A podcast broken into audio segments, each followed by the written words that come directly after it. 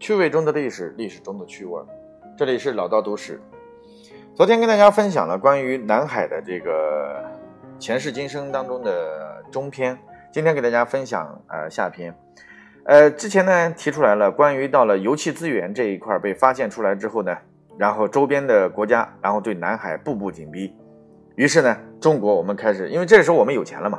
对吧？我们经过三十八年的改革开放之后，你说我们的这个经济啊，作为一个大国，老是被这个小国家，这个这个蚂蚁被被欺负大象，你说这也不行。于是呢，中国得决定挑个大个儿的出来杀鸡给猴看。这个打谁呢？谁最嚣张，谁占咱们的地盘最多就打谁。毫无疑问。在南海周边的小国当中，只有越南实力最强，占据中国的岛屿也最多。关键是越南他妈的这个国家太他妈不要脸了，你知道吗？他肆无忌惮地侵占中国岛屿。一九七三年九月。当时的南越政府仗着美国人手中拿了不少军舰，明目张胆啊！这个特别解释一下，当时是分为南越政府和北越政府啊。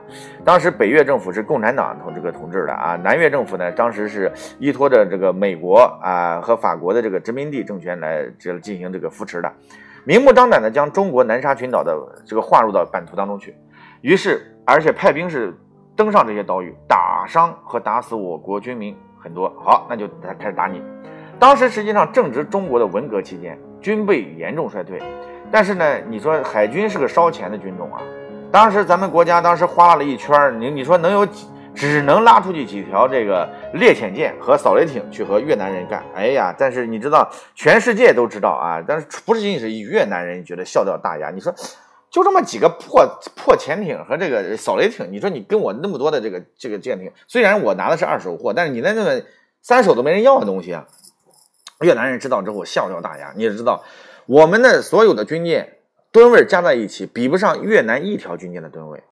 而越南方面呢，船大炮多啊，当时这个呃，根据十载啊，当时有一百二十七毫米以下的口径火炮有五十多门，中国军舰共计装备有八十五八十五毫米的这个口径才十六门，啊，你你说它还有有利的作战位置，所以当时中国发生的历史上第一次海战，实际上是跟这个越南打的。啊，当时全世界都觉得你这妈的这中国简直就是开玩笑，所以七四年一月西沙海战爆发呢，但是结果让全世界的军事观察家大跌眼镜，中国海军就靠那么几艘玩具般的小船，把越南人的军舰彻底给打败了，而且击沉一艘，重创三艘。虽然我们军舰当时也伤痕累累，但没有一艘被击沉的。哎，这可是炮战啊，搞清楚啊。双方的舰船的吨位和性能差别差距的话，实际上就已经是注定了你的结果。它和我们陆军上，你说我打个游击战，我这个战技战术怎么样？没有用，在海上你就必须要看这个这个吨位和这个这个炮炮的力量的。所以说，这是中国海军的第一次大胜啊！然后这场胜利特别奇怪，当时全世界的军事观察家都在讲，他妈怎么能赢呢？哦，其实中国海军他利用了自己船只小。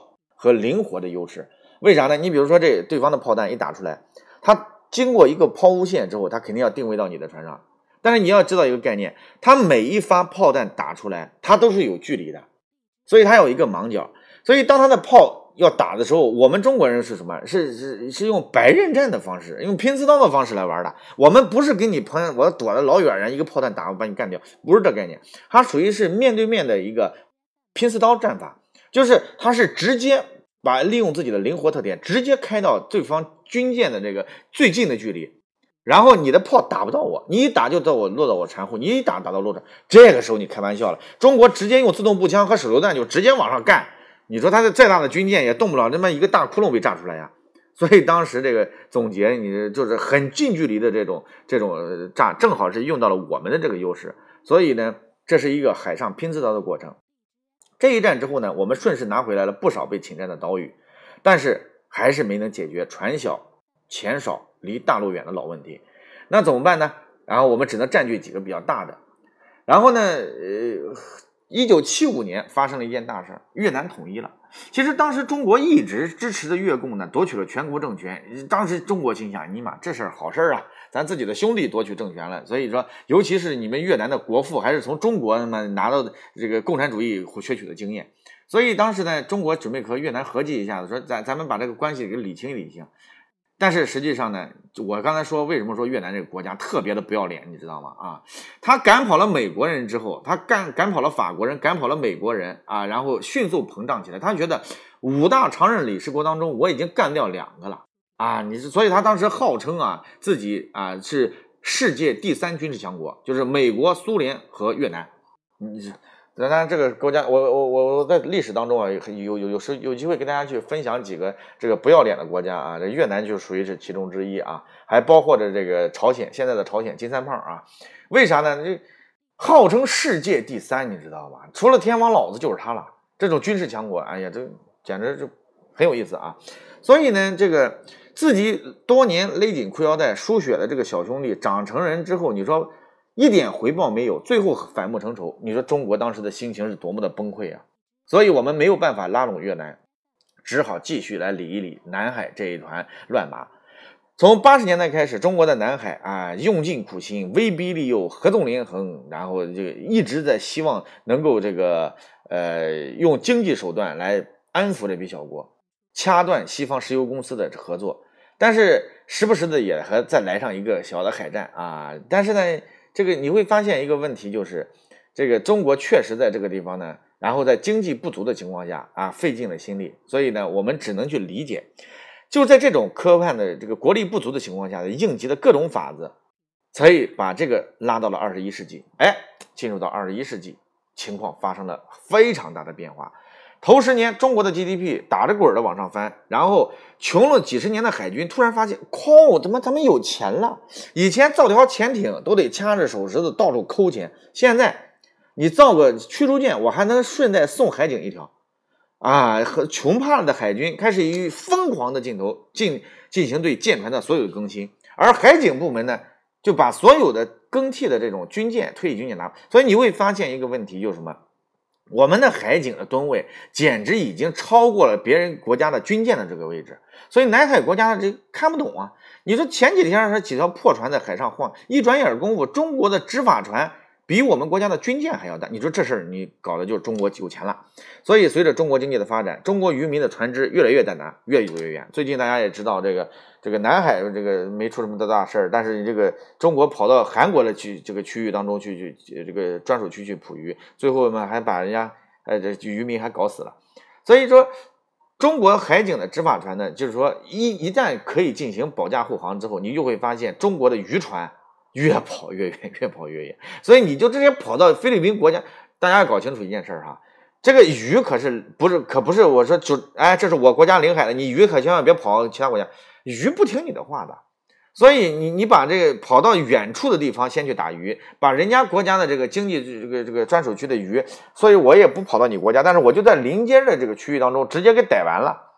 你说你人家国家又不能跑到你的领海里面来，更何况更何况他们的船又不大。这个时候就麻烦了，所以呢，这个呃，我们国家的这些这个渔船呢，跑得越来越捕捞，那其他国家，你说像菲律宾这个国家，确实会出现问题。所以这次杜特尔特来中国啊，其实呃发现了你硬的干不了，那个阿基诺三世那那那一瓢玩意根本不行，所以呢，他就开始服软了，然后开始来准备跟中国来进行这样的一个洽谈。所以这几十年没能解决的问题，因为我们的国力的增长马上就出问题了，呃，就解决这个问题了。而且大家都知道，在这个呃所谓的这个仲裁案来公布的时候，当时中美国气势汹汹的把所有的这个两大航空母舰调过来，航空母舰群说我们今年就一定要走过去试试。可是，在那一天的时间当中，中国在岛屿当中所有的炮弹全部准备好了，哎，你会发现当时 美国的航空母舰跑的离我们的海岸线好远，我们的海海基线远的不得了的地方躲着，所以呢，成为了一个国际上的一个笑柄。那么。至于我们，只要中国其实呢，在这些问题当中呢，啊，也不完全压制对方，就是只要你们不再惹事儿，那关于涉及到我领海和资源的事儿呢，咱坐下来慢慢谈。反正我们都是共同开发，海那么大，我一个人逮不完啊，油那么多，然后呢，也不是说我一个人就把那个全部给盖完。你只要不跟我去扯扯事儿，你只要能够去服从我啊，我们大家坐下来啊，好好聊聊啊，这没事儿。所以你要如果像二零一二年四月在黄岩岛这种，这这这，你说你一个菲律宾个小破国家，你说你搞来骚扰中国渔民的打鱼的事儿，那中国海警不冲你才出轨呢。所以呢，你不要扩大事态，然后呢，我们就好好的来做这个事情。所以南海啊，这个很多时候，这个这个朋友说，咱咱是不是划的地盘太大了，然后直接划到人家家门口啊？别的国家没了活路。各位搞清楚一件事儿啊，现在啊，你要搞清楚一点点。在国际上，绝对没有任何国家因为你让出一点点，你说我们像安徽的六尺巷一样啊，千呃叫千里来信只为只为墙啊，让他三尺又何妨？不是这个概念。国家是有国家利益的，要有大国战略思维，所以我们的这个主权是不能够去交换的啊。所以中国啊，这个在这个。九一八事变之后，我们以前不是接受了这个国民的仲裁吗？哎呀，九一八事变之后啊，关于日本的问题啊，国国际联国际盟约一，然后来调调停，最后把东三省然后调给日本了。这个李顿这个调查团搞完了之后，硬把这个东北的这个这个权利变成了一个这个这个列强瓜分的一个对象。所以你说，你说仲裁有什么用啊？还是自己强大最重要。历史告诉我们，在主权的问题上，不要指望任何所谓的国际仲裁。我们的领土，我们做主啊！记住了，我们国家再大啊，对于任何一块领土来说，我们都不嫌少，这是非常重要的。我觉得，普京啊，虽然我对他也没什么特别的好感，但是普京关于日本来要这个北国四北方四岛的时候，那可是正儿八经人家日本领土。啊，普京都那么强硬啊，说啊，这个关于领土的问题，我们国家再大，我们也不嫌小，也也也不嫌这个我们的领土这个这个呃再小啊，你要有本事，你自己过来拿啊，这种霸气啊，就特别符合战斗民族的特色啊。所以关于南海的这个前世今生呢，我我觉得在接下来我们将会拭目以待，在南海这个地方当中，将会成为中国大航海时代崛起的一个标志性的象征。OK。